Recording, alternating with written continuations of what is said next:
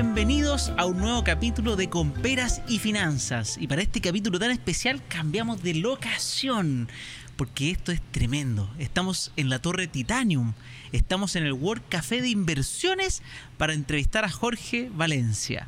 ¿Cómo estás, Jorge? Hola, Francisco, ¿cómo estáis?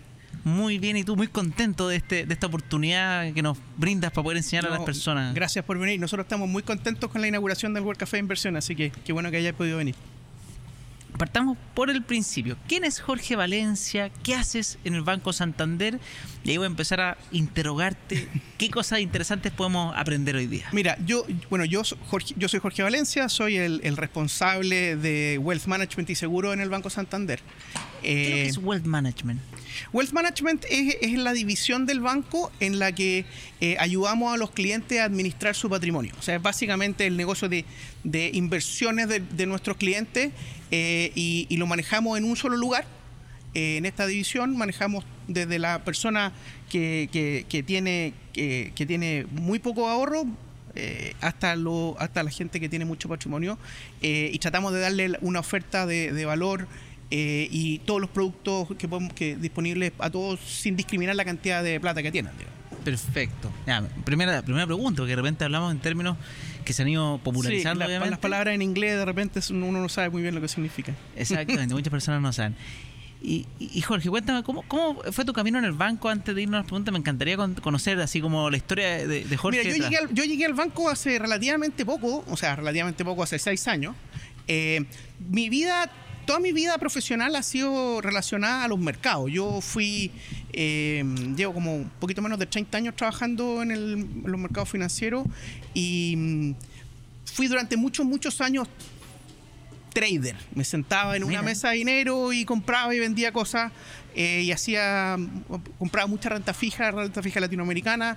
Trabajé en Chile, después trabajé en Nueva York y después me pasé, eh, y la mitad de mi vida más o menos ha sido relacionada a bancos, o sea, lo que, lo que en el lado de venderle cosas a los clientes y la mitad de mi vida manejando plata. En, eh, ¿Plata de terceros? Plata de terceros. Eh, en, eh, fondos de pensiones en Chile. Yo estuve harto tiempo en una FP en Chile. Y también en Estados Unidos trabajé en, un par de fondos. Un hedge fund y ahí tuvimos, tuvimos pasamos la crisis del 2008-2009 en forma bien ¿Qué, significa hedge, fund? Hedge fund es una estrategia de inversión que lo que busca hacer es obtener un retorno absoluto. Eh, busca eh, entregarle a una persona una rentabilidad independiente de si los mercados van para arriba o los mercados van para abajo. Eso es típicamente, por eso se llama hedge, porque está como cubierto, como fondos de cobertura. Ah. Y eso es lo que intentan hacer, es buscar una rentabilidad independiente de para dónde va el mercado. Eh, a veces funciona, a veces no funciona. lo que tienen en el fondo detrás es que tienen estrategias de inversión que son eh, muy libres, ¿ah? donde los, en el fondo los inversionistas eh, le dan recursos a estos administradores de plata y ellos tienen mandatos muy amplios y pueden hacer cosas muy variadas con muchos tipos de instrumentos. Perfecto, o sea que si la persona es experta en teoría eh, puede llegar y cambiar de fondo si ve que hay que cambiarse, claro. no sé, me imagino que en el mundo de FP todo es súper regulado. Es súper regulado, sí. Lo, típicamente los fondos de cobertura, los hedge funds son estrategias súper libres, eh, normalmente se enmarcan en una cierta clase de activo o en unos ciertos perímetro, pero el perímetro es muy variado. Entonces, por ejemplo, yo trabajaba en un, en un hedge fund de renta fija, que se enfocaba en renta fija, y podíamos comprar bonos, instrumentos, hacer derivados, podíamos hacer opciones, podíamos invertir en distintas monedas. Entonces, te permite tener un set de oportunidades muy grande. Qué entretenido. Hay este un montón de palabras que después te voy preguntando, opciones, que realmente uno entonces, pero, genial. Ahí estuviste aparte en la bolsa de Nueva York, te tocó estuve, Sí, no, estuve, en, estuve en Nueva York para la crisis. Eh, volví a Chile, me fui el 2004 y volví para el 2010. Perfecto. Así que me agarré toda la crisis ahí, ah. fue como... Sí. No, y esa crisis fue de allá. esa crisis fue allá y fue muy violenta, fue muy rápido. Eh, es una historia muy larga esa, sí, algún día... Por supuesto. es una historia muy larga. Y, y vámonos, primero que todo, me gustaría saber porque uno siempre escucha banco y escucha como banco como algo amplio. si uno podría resumir, oye, ¿en qué puedo invertir en un banco? Me encanta que Santander Inversiones esté apoyando la educación financiera en este podcast y te quiero contar dos cosas espectaculares. Primero que todo, no sé si sabías, pero en Santander Inversiones a través de tu aplicación o tu página web puedes invertir en fondos mutuos con comisiones bajísimas. Y lo otro este lugar maravilloso. Este es el World Café Inversiones, un nuevo Café que queda en Vitacura, donde está la Torre Titanium, donde no solamente vas a poder venir disfrutar, tener wifi, trabajar, sino que ver charlas, talleres y asesoría personalizada gratuita. ¿Qué mejor? Y además apoyan a la educación financiera. Bueno, en el Santander yo quiero pensar que podía invertir en todos los productos que, eh, que están disponibles para los clientes eh, en Chile. Ah, tú, en un banco podía invertir desde depósito a plazo. De hecho, de, hecho podía, la gente dice voy a ahorrar en una cuenta de ahorro, pero también es una inversión. Podía tener desde una cuenta de ahorro eh, hasta productos, fondos internacionales. ¿ah? pasando por, todo, por todos los productos locales, podéis comprar acciones en Chile, puedes comprar bonos en Chile, puedes tener fondos mutuos en Chile, eh, puedes tener fondos mutuos internacionales. Eh, entonces nosotros tenemos una, oferta de, productos súper amplia. Eh, lo que nosotros tratamos de hacer es que el negocio de las inversiones del Banco Santander lo miramos no como venderle productos a los clientes, sino que tratamos de ayudar a los clientes con asesoría de qué es lo que tienen que hacer con su plata. Y ahí ¿Mm? yo me, voy a extraer un poquito, porque obviamente eh, me interesa saber cómo, porque tú tenías que manejar todo lo que está haciendo Santander en cuanto a inversiones, pero también tiene una visión de la banca, trabajaste tanto en banco. Entonces, ¿cómo, es, ¿cómo es el tema de la banca en general? Más que, más que uno, si uno dice, oye, yo parto, soy un cliente que estoy empezando y qué sé yo, abro mi cuenta corriente y a veces uno no entiende, oye, ¿por qué la cuenta corriente tiene, tiene algunos costos? Y ahí, obviamente, porque la administración de que se abra, pero después, si yo quiero empezar a invertir, ¿cuáles son como el primer paso para una persona que está en cualquier banco decidiendo, oye, yo solo ahorro y quiero empezar a hacer crecer mi capital? ¿Cuál es una recomendación o cómo tú lo podrías decir a alguien? a ver, en general en la vida, cuando uno trata de hacer cualquier cosa, no solo invertir, cualquier cosa, el ideal es entender por qué lo estoy haciendo. ¿Cuál es mi objetivo? ¿Ya? Perfecto. Mi objetivo. Entonces, es súper distinto de una persona que quiere ahorrar para, dar, para, para el pie de una casa, ¿Ya? que una persona que quiere ahorrar para irse de viaje o una persona que quiere ahorrar para la jubilación. Ya. Es distinto. El objetivo es súper importante. ¿Para qué quiero esta plata? Y segundo, que tiene que ver con esto, es qué nivel de tolerancia al riesgo tengo. Me importa si, si mañana me despierto y, y lo que tenía ahorrado ha caído eh, no sé, 10%, 20%, ¿me asusto? ¿No me asusto? Esas dos cosas son muy importantes antes de pensar en poner la plata en, algo. poner la plata en algo. Eh, y es como todo en la vida. Si tú, vas, si tú vas, a tomar el auto para irte, para irte a alguna parte, tenés que saber a dónde vaya a ir y, estáis dispuesto estáis dispuesto no a, que te pasen un parte eh, dónde va a echar benzina tenéis que como tener un plan un plan efectivamente y lo mismo lo, más, lo mismo en, en, inversiones tener un plan es lo más importante eh, saber cuánto puedes ahorrar y cuándo es muy distinto una persona que no sé que el día de mañana no sé recibe una herencia eh, y que va a hacer una cartera para invertir esa herencia que una persona que todos los meses ahorra porque eh, el ahorrar mes a mes es una diversificación en sí misma. ¿Te fijáis? Porque mm. típicamente la gente dice, no, lo más importante es tener una cartera diversificada. Sí, está bien, pero uno puede diversificar la cartera teniendo muchos activos distintos, de distintos riesgos, de distintas... O puede diversificarla en el tiempo. Porque vaya a, veces vaya a comprar arriba, a veces vaya a comprar abajo, la diversificáis en el Es el clásico dollar cost average exactamente, que se le dice. Exactamente. ¿Te fijas? Entonces, entender qué es lo que quieres, cómo lo quieres hacer y para qué lo quieres es la primera cosa. Ya, el primer tema tengo que conocerme. Eso lo hemos dicho algunas veces, los que están escuchando asientan con la cabeza. Pero, efectivamente, conocerme primero, tolerancia al riesgo. Lamentablemente, yo sé que hay test y todo, pero yo, me he dado cuenta que en la vida uno tiene que hacer como una mezcla entre, mis test y ejecutar. Hay gente que en el Excel suele. Ah, sí, yo soy atrevido. pero y cuando ven la plata realmente, claro. Sí, sí. máximamente hay que partir. Y el objetivo, que me gustó mucho eso porque efectivamente para objetivos distintos los tipos de inversiones suelen cambiar. De hecho, ayer hice un video de, APB eh, como un instrumento interesante para jubilar, pero para otro tipo de cosas no es tan interesante. Entonces, ya, objetivos y riesgos. Esa es la primera cosa. ¿Y después, ¿qué pasó? Y después de eso es entender las bueno, en función de eso, tú, vayas a tener, cuando ya tenés tu objetivo y entiendes tu tolerancia al riesgo, entender las características de riesgo y de plazo que tienen los instrumentos financieros disponibles para ti. ¿ah? Ya, y ahí empieza la problemática. ¿Cómo lo entiendo eso? Bueno, pero mira, eh, eso es relativamente fácil. Ya, a ver. Por ejemplo, la renta fija. Es lo más fácil de todo. La renta fija, el retorno esperado de un instrumento de renta fija es la rentabilidad, que, la tasa de interés que tiene el instrumento. El, lo que se llama el yield to maturity. Perfecto. ¿Cuáles, son los tipos de renta fija? Por ejemplo, el tipo de instrumento de renta fija es un depósito a plazo. Ah, depósito a plazo. Entonces tú tenés que un depósito a plazo eh, renta, eh, no sé, por, eh, 0,8 al mes. Tú sabes que después si metí, no sé, por 10 millones de pesos, voy a tener 80 lucas al fin de, al fin de mes. Listo. Y eso, ese es el retorno esperado. Todos los instrumentos de renta fija más o menos funcionan así. Lo que pasa es que los instrumentos de renta fija tienen un yield conocido, pero no tienen precio fijo, porque si las tasas de interés suben o bajan, hay ganancias o pérdidas de capital, pero si tú no, en general, no, no vendes tu, tu inversión antes de que venza, vas a realizar eso. Y lo mismo pasa con los fondos mutuos de renta fija. También, o sea, también existen fondos de renta fija. Claro, exactamente. Y ahí lo que hay, ahí lo que hacemos es que juntamos muchas personas que quieren invertir en renta fija y le podemos hacer un portafolio mucho mejor. ¿Por qué, por, qué existen los fondos mutuos? ¿Y cuál es la gracia de los fondos mutuos? a veces uno dice, hoy los fondos mutuos que cobran comisiones. ¿Por, qué, existen? ¿Por qué existen los fondos mutuos? Porque muchas personas que quieren, que tienen un objetivo de inversión parecido y un perfil de riesgo parecido, es más eficiente que se junten entre todos y construyan un primero un mejor portafolio. Entonces, si tú tenés, no sé, un millón de pesos, no te podéis comprar un bono del Banco Central. No, ¿cuánto, ¿cuánto se necesita? Esa es la pregunta de clásica. ¿Cómo? Porque mucha gente habla de los bonos. Oye, qué, qué maravillosos son los bonos. Los cortes, los cortes chicos de bonos del Banco Central son de 1000 UF y cuesta mucho encontrarlo.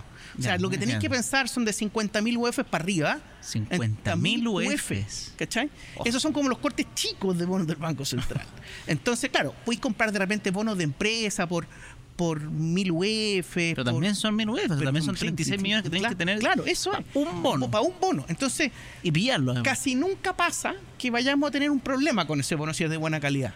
Pero ¿Qué significa buena calidad? Buena calidad es que tenga un, que, tiene es de una compañía que tiene muy poca probabilidad de no pagarte. Perfecto. Ya, bono es deuda, es, deuda. prestando plata un bono es una deuda, sí. Eh, el bono es prestarle plata a una empresa. Perfecto. Eh, y típicamente en Chile la gente le presta harta plata al Banco Central o a la tesorería y son los instrumentos más líquidos. Pero también los bancos emiten un montón de bonos eh, y, y, son instrumentos súper buenos, pero como te digo, es mucho mejor tenerlos tener una cartera de eso. Más que. Entonces, es difícil tener una cartera si no, uno no tiene un montón de plata. Entonces, lo que te permite un fondo mutuo es juntar a harta gente para acceder a ese mercado. Obviamente te cobran por administrar esa plata, pero yo siempre he creído que lo que te cobran esos fondos mutuos, si, si son precios razonables, y, Chile hace hartos años atrás era súper caro en esta industria, pero hoy día ya es ¿Hoy día cuánto es un precio razonable desde tu punto de vista? Eh, nosotros tenemos un montón de fondos digitales que, son los fondos más grandes que tenemos, que cobran 1%. Perfecto. Que eso es como, eso medio, eso es como, es, como bien estándar. Em, entonces, eh, evidentemente es una, una súper buena forma de acceder a esto, porque, como digo, construir un portafolio mejor, eh, podéis tener un podéis tener eh, muchos más papeles y, y, el costo no es no o sea, es mejor que hacer una cartera uno solo Perfecto. ¿Mm? Sí, pues obviamente si, ya, si tengo un millón de dólares podré hacerla yo solo, pero convengamos que no todos tenemos. Exactamente. Entonces, entonces esa es la gracia de los, esa es la gracia de los, de los fondos mutuos, ¿te fijáis? Ya, entonces, primero entonces yo entro al banco, ya abro. Siempre hay que tener cuenta para invertir, por ejemplo, en bancos. Típicamente sí, por un tema práctico. Ya. Por un tema práctico. Porque primero porque las cuentas son súper baratas. Eh, y, y porque es mucho más fácil mover la plata. Ya. Es mucho más estos fondos, los, fondos, la, inversión y todo, tienen rescate. Entonces, claro, tú te puedes, tener un fondo, puedes tener un depósito a plazo en el, Banco Santander, pero el día del rescate te vamos a pasar un vale vista. Ya, entonces normalmente si uno entra a un banco, la idea es invertir con ellos, tener en cuenta ahí. Es, es, bueno para, como te digo, porque hace la transaccionalidad mucho más fácil, la experiencia es mucho mejor al final del día. Eh, pero bueno, entonces, el retorno esperado de la renta fija es, la rentabilidad. Y después, típicamente, eh, y hay harto, harto, harto estudio sobre esto, las acciones tienden a tener un, un premio de rentabilidad por sobre la renta fija. Eh, y, si uno mira series largas de mercados desarrollados, eso se tiende a dar. ¿Ah? ¿Qué en Estado, una serie? Perdón por una serie, una serie larga es mirar datos históricos. Datos, ¿ah? históricos. Entonces, en Estados Unidos, eso es más o menos un 4,5-5% para, para el S&P contra la deuda. ¿ah? Eh, en Europa un poquitito más bajo, pero también es del orden de 4%. En mercado emergente hay, menos datos, porque, porque mm, eh, pero también la gente típicamente piensa que el, premio de acciones es como entre 4 y 5%. Entonces, ahora, ¿en cuánto tiempo se realiza ese premio es el tema? Y para eso lo que nosotros hacemos es que usamos métrica bien estándar, esto es bien típico, no nada, ninguna cosa así como de la NASA, pero tú puedes más o menos saber cuándo las acciones están baratas o caras mirando las tasas de crecimiento implícitas de la utilidad en el tiempo. Porque las acciones, ¿qué son? Las acciones son un pedacito de una compañía. Sí. Y, y, ese pedacito de esa compañía, ¿cómo uno como inversionista gana plata? Con los dividendos que le pagan. O con la ganancia de capital. Que, crezca el valor de la compañía. Que, que, crezca el valor de la compañía. Pero la forma típica es decir, ¿sabes que esta compañía me va a ir pagando dividendos? Y, y, a qué precio van subiendo esos dividendos si es que suben? ¿Te fijáis? Eh, entonces, hay las típicas cosas que se miran son la relación del precio de la compañía contra las utilidades, lo que se llama la, relación precio-utilidad. Entonces, esa y muchas otras métricas parecidas son capaces de determinar que una empresa específica está cara o barata o que un mercado específico está caro o barato. Y ahí me, es un tema súper importante, me pareció muy interesante, porque típico que uno, no sé, pues, si busca un asesor de inversiones, en teoría te, puede decir, oye, esta acción está buena, pero los bancos tienen también regulaciones que, porque yo lo veo, por ejemplo, que me llega un mail del banco que me diga, Pancho, te invento, la acción de, esta empresa está buena, te recomendamos comprarla. ¿Eso se puede hacer?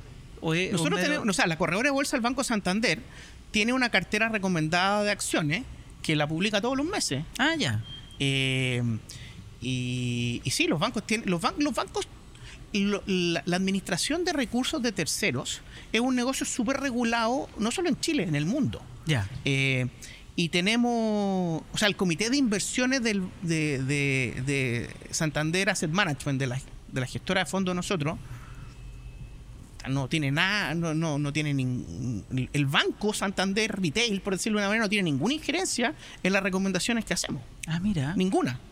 Eh, y tiene que ser así, porque nosotros, nuestro, nosotros tenemos un rol fiduciario de administrar, de ayudarle a nuestros clientes a administrar la plata a nuestro mejor saber y entender, en el beneficio de ellos. ¿Cachai? No en beneficio del banco. Yo, obvio, te cobro por el servicio que te doy. Porque, si, tú estás feliz, vas a mantener la plata acá. Y obvio. Y tu plaza va a crecer y tú vas a mm. estar feliz, etcétera, etcétera. Y yo, yo, yo, yo solo recomiendo cosas que creo que son buenas para el, para el cliente que se las estoy recomendando. Y, en general, y en general la industria es así. O sea, hay, los, la época de los conflictos de interés y todo, yo creo que ya pasaron. O sea, yo hoy día hay muchas regulaciones y la gente tiene mucha conciencia de que su negocio de largo plazo es que a sus clientes les vaya bien. ¿Sabías que el APB es uno de los mejores instrumentos que existen para tu jubilación? Es extraordinario y estoy muy contento que a partir de ahora AFP Habitat sea parte de Peras y Finanzas. Nos ayuda a que tengas educación gratuita, de calidad y te quiero contar un detalle. El mundo de los APB tiene beneficios estatales extraordinarios. El primero es si tú estás en el régimen A, te regalan un 15% de lo que tú aportas anualmente con un tope de 6 UTM, más o menos 380 mil pesos aprox. Y en el régimen B puedes reducir hasta 600 UFs de tu base imponible del impuesto global complementario según lo que tú aportes en el APB régimen B. Extraordinario, recuerda que tienes hasta el 31 de diciembre para que se haga efectivo el beneficio cuando tú aportas. Así que muchas gracias a FP Habitat llevan más de 40 años haciendo crecer los ahorros de nosotros. Perfecto. Mira, eh, ahí me surgió una duda bien, bien interesante. No sé, espero que los demás la tengan para que no, sea un Tony esta pregunta, pero porque cuando uno dice, oye, un banco da una recomendación, ¿cómo se gesta eso? ¿Se, juntan, son equipos, son varias personas, hacen, hacen un debate entre ustedes o toma la decisión? ¿Cómo funciona el, cuando se hace una recomendación desde un, desde un asset management hacia un cliente? Eh, ¿Cada ejecutivo su estilo? No, no, no. no, hay un, consenso. No, no, no. Hay, hay es un proceso bien formal que tiene varios comités. ¿ah? Eh, que van, y el comité es un grupo de personas más o menos ilustradas, por decirlo de una manera, que tienen que. Eh, hay comités por producto y hay comités globales de asset allocation, que se llaman comités de asignación de activos.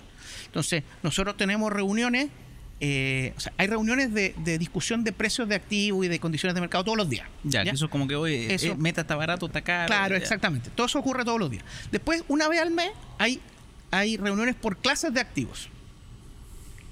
y hay una, un comité grande de asset allocation que, que, funciona todos los meses. De, de, hecho, yo soy el chairman del comité. Y es un comité súper importante, un comité que dura como dos horas, donde discutimos todas las recomendaciones que le hacemos a todos los clientes para todos los perfiles. Ya. Eh, entonces generamos una cartera modelo, que es pública, está en la página de santander.cl. Ah, buena. ¿Sí? Eh, y, y, tenemos una recomendación de, de, acciones, una recomendación de renta fija y una recomendación balanceada. Y para clientes eh, conservadores, moderados y agresivos. ¿ah? Y, eso lo, y eso lo, hacemos en forma bien seria de un comité, en, un comité que es súper importante para nosotros, es como, es como el, centro de, nuestro mes, por decirlo de una manera. Y eso se comunica a las distintas personas que interactúan con clientes, ya sean banqueros de banca privada, gestores de inversión, eh, o gente que habla por canales digitales con los clientes y tenemos comunicaciones y entregamos información de eso y lo tratamos de hacer en forma bien sistemática. Y eso en general, a tu entender, eso es como medio estándar, es como algo de la banca, algo más de ustedes. Lo, Es, un, es, un, es, un, proceso, es una cosa bien general que, es, que en general la industria de asset management lo hace. Eh, nosotros lo tomamos bien en serio. Perfecto. Eh, nosotros lo tomamos bien en serio. es un proceso súper formal para nosotros.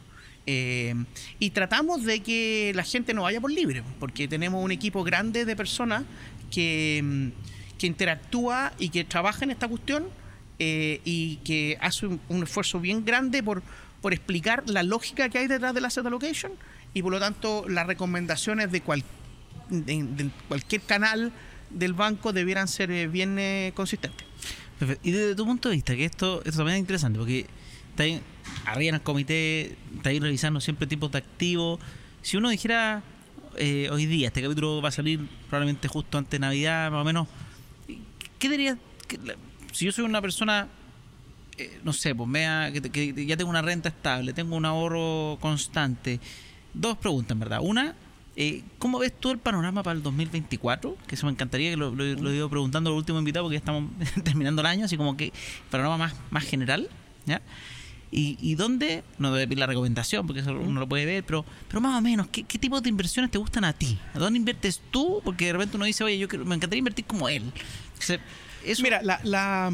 Y quizás dónde partiste, porque en una de esas al principio te gustaba renta fija y hoy día está ahí full variable, pero me encantaría saber cómo, cómo invierte Jorge. Ya, mira, yo, voy a partir por la, la, segunda parte, que es, lo, que es lo más fácil. Yo invierto fundamentalmente, ¿Ya?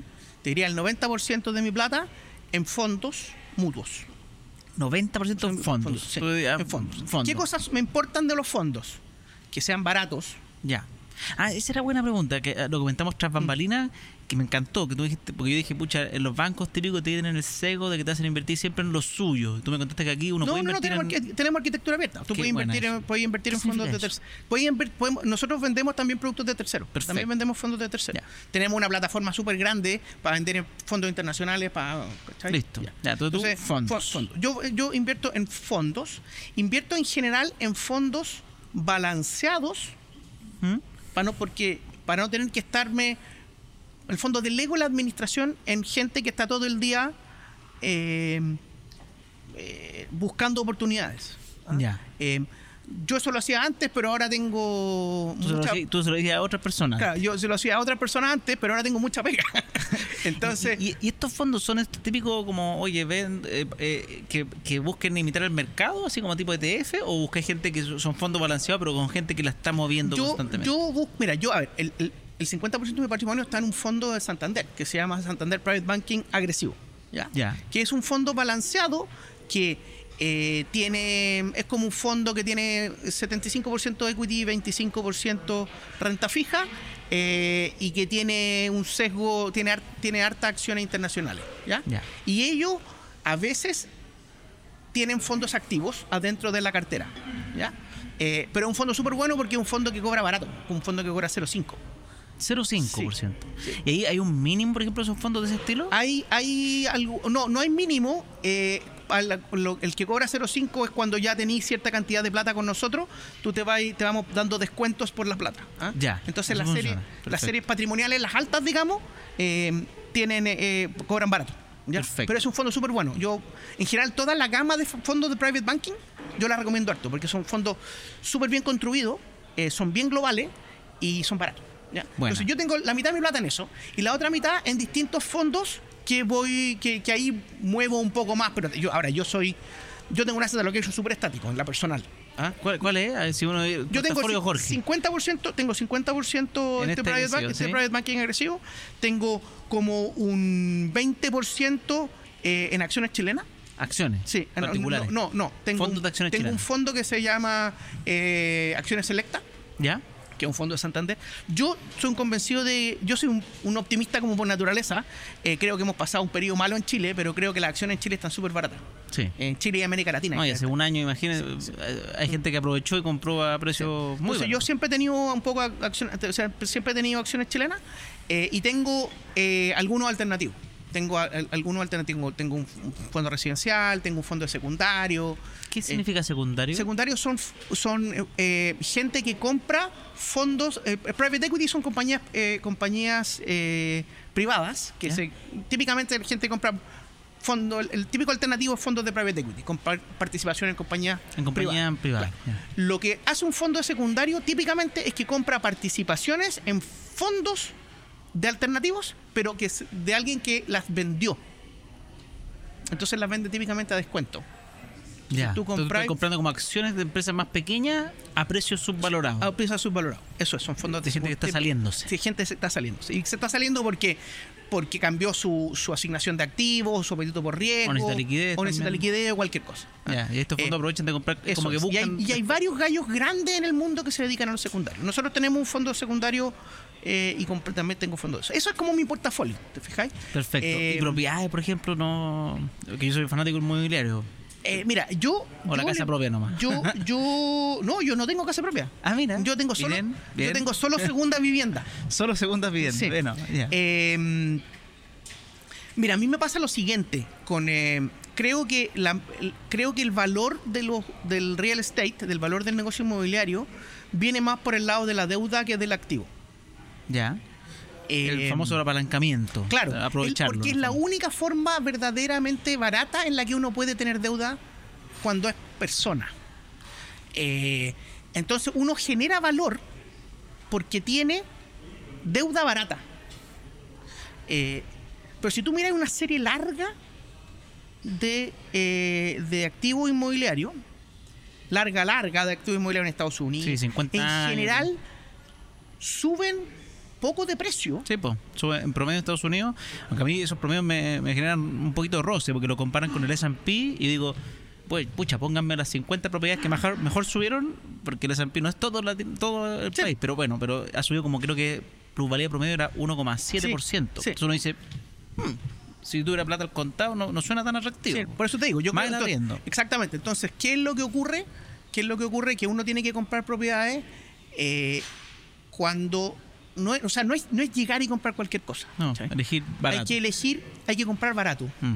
Eh, y, y, la, y la generación de valor se produce más por la palanca que por eh, la plusvalía, creo yo. Eh, entonces a mí me cuesta mucho eso porque yo no... No estoy metido.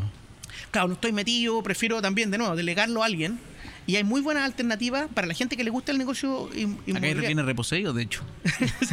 Yo los conozco porque lo he estado mirando. Hay, buena, hay, buenas, hay buenas alternativas en eso. Eh, yo creo que hay una tendencia global en el tema de, de, inmobiliario, pero con el tema inmobiliario está pasando cosas que son súper eh, complejas. O sea, tú miráis el tema inmobiliario en los países desarrollados, hay un montón de lugares en el que las personas promedio con el sueldo promedio no pueden comprar la casa promedio. No. porque la tasa está muy alta, porque la casa promedio vale muy cara. Entonces, a mí no me parece que sea como tan la papa el tema de Eh, o sea, fondos su foco más importante. segunda vivienda no la veis como inversión, no tenéis más. No, segunda vivienda es no una inversión, pues una pérdida. O sea, no, ni tenía arrendada. Que más plata. No, no, no, lo pasáis bien nomás. Ya. Ese, ahí cuando tenéis, cuando estáis cansados y estresados, vais para allá. Estáis para la segunda. ya, perfecto. Mira, el primer invitado, que, no, no sé si es el primero, pero de puros fondos, me parece espectacular. Sí, sí, sí. Porque y como tú lo administras, al final me imagino que sabéis con quién estáis hablando. O sea, claro, hay que, hacemos la. O sea, yo, yo confío mucho en el equipo que maneja la plata y, y, cuando tenemos managers externos los seleccionamos súper bien y, trabajamos harto en recomendar gallos. Bueno, es súper importante elegir cuestiones que no sean caras, eso sí, porque al final del día eh, esta cuestión tiene que ser bien eficiente desde el punto de vista desde el punto de vista de costo. Pero sí, pero eso ya, buenísimo. Entonces, y la primera y la primera pregunta, ¿qué, ¿qué, vaticinas? Ah? ¿Y, qué, Mira, a mí, bueno, ¿qué recomienda los pero qué vaticinas más o menos? A ver, te voy, a hablar, te voy a hablar primero, te voy a hablar primero de qué creo que va a pasar en el mundo y, en los precios y después te voy a decir qué recomendación haría yo y que yo creo que la recomendación es distinta. Yo creo que en el mundo vamos a seguir durante el próximo año en un periodo de tasas más o menos altas. ¿ah? Van a ir bajando, pero van a estar altas. Eh, y por lo tanto creo que hay un sesgo natural a tener más renta fija que en un periodo normal. Eh, porque si yo puedo tener eh, inversiones con riesgo bajo, con rentabilidad atractiva, no tengo para qué tomar más riesgo. Ese es como el concepto simple. Eh, entonces, vamos a seguir vamos a tener periodos en que los bancos centrales van a empezar a bajar, pero todavía el 24 va a ser un periodo de buenas rentabilidades para activos poco riesgosos. Eh, para poner esto en contexto, la renta fija tiene como, como, como te decía antes, la renta variable tiene como cuatro puntos más de rentabilidad que la renta fija, pero tiene cuatro veces más volatilidad que la renta fija. La renta fija tiene una la renta fija a mediano plazo tiene una volatilidad de como 3% y la otra tiene como de 15%, o sea, tiene como 5 veces más volatilidad y tiene 4 puntos más de renta. Entonces, en periodos donde las tasas están altas, eh, yo creo que uno tiene que tener una asignación de activos más cargada a renta fija. Eh, y cuidarse por un tiempo. No, porque no, no, es solamente cuidarse, es tú puedes tener una rentabilidad atractiva ah. sin sufrir. Entonces, no, van a haber periodos en la vida en que vaya a, poder, vaya a necesitar sufrir para tener eh, rentabilidad atractiva. Pero si este no es uno, ¿para qué sufrir? Entonces, entonces, yo te diría eso. Ahora, a mí me parece que en general las decisiones de inversión de las personas no son tanto qué. O sea, renta fija, renta variable, esta acción versus la otra. Yo creo que no son tanto qué, sino que cuánto. Eh, y eso yo creo que es, la persona lo tiene que empezar a entender. Porque uno debiera tener en su portafolio más o menos de todas las cosas. Pero cuánto de cada cosa es mucho más importante que, que qué. Porque nadie invierte para un periodo de un año. Tú invertís para un periodo mal. Tú, tú mismo, cuando te compráis eh, un departamento para arrendar, lo vais a tener. Mínimo cinco, cinco años. Mínimo. Entonces, a menos que sube precio de forma rara. Pero, por eso te digo, pero, pero lo voy a tener por un tiempo raro. Entonces la pregunta es, ¿por qué no te compráis con tu patrimonio todos los departamentos y no tienes liquidez para... No, porque tú, todo, tu portafolio tiene, de, tiene que tener de todos los activos un poco. Entonces, ¿qué la decisión, está pasando? Y tengo poca liquidez porque me fui muy al... Claro, la decisión es más bien cuánto. Mm. ¿Ya? Y en el caso del momento en que estamos en el mundo, yo creo que la respuesta del cuánto es más renta fija que en promedio. Entonces, si yo soy un gallo que tengo un perfil agresivo, como el mío, que típicamente tengo 90% de acciones, ahora tengo 70%. Eh, si un gallo tiene un perfil conservador y tiene típicamente 50% de acciones, ahora debería tener 30%. Porque va a tener el mismo retorno esperado con menos riesgo. ¿Cachai? Eso yo creo que es el tema central. Ya, perfecto. Como el cuánto eh, versus el periodo que estamos. Exactamente. Me parece muy bien. Y pregunta, esta es una pregunta eh, chiquitita nomás, ¿eh? pero para, aprovechar que los que están viendo quizás se enteran, porque uno ve los World Café y hay dos preguntas que quiero aprovechar que estamos en uno. Mm. Uno, los World Café, uno tiene que ser cliente para entrar, porque a mí me encanta, yo soy cliente hace años, pero acá yo puedo arrendar sala, puedo trabajar, incluso un tema, nada que era inversiones, pero mm. a mí me encantan estas cuestiones. Entonces, ¿Cómo funciona un World Café en, para alguien que está en la calle? ¿Puede entrar? Un, un, World Café abierto para todo el mundo. Eh, la idea de un World Café es que sea un espacio de cowork. Eh, y efectivamente están pensados para que las personas puedan venir y trabajar. Ya saben, Wi-Fi eh, y gratis. Sí, ah. sí. Wi-Fi gratis. Y, y, y, y café, 30% de descuento con tarjeta Santander. Ahí, sí tenés que ser cliente. Ahí tenés que ser cliente. Tenés que, si tenés tarjeta Santander, pagar el café barato. Eh, no, son abiertos para todo el mundo.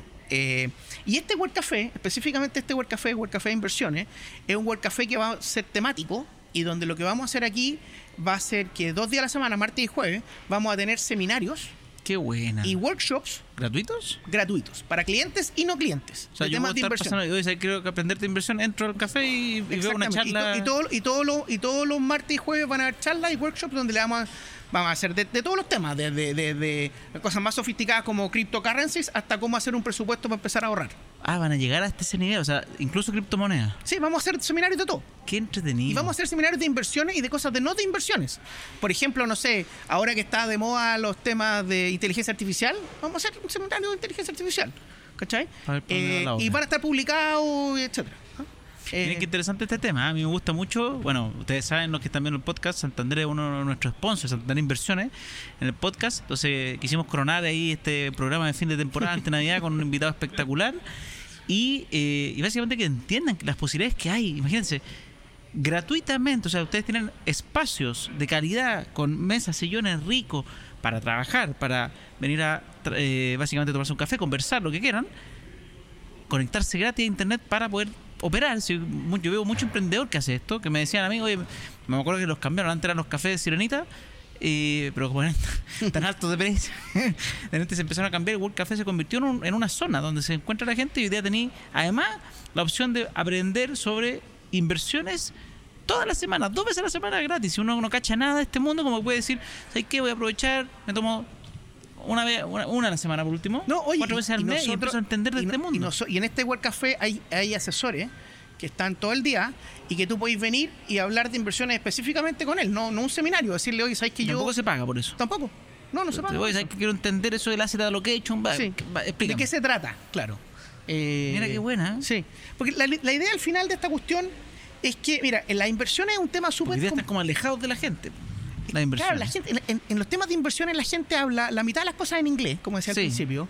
Eh, todos lo tratan de ser como súper difícil. Sí. Eh, hay mucha ansiedad, incertidumbre con los temas de inversiones, ¿cachai? Porque al final, ¿qué es lo, esto es una cuestión compleja y por eso, de nuevo, como te decía antes, el rol fiduciario para nosotros es clave.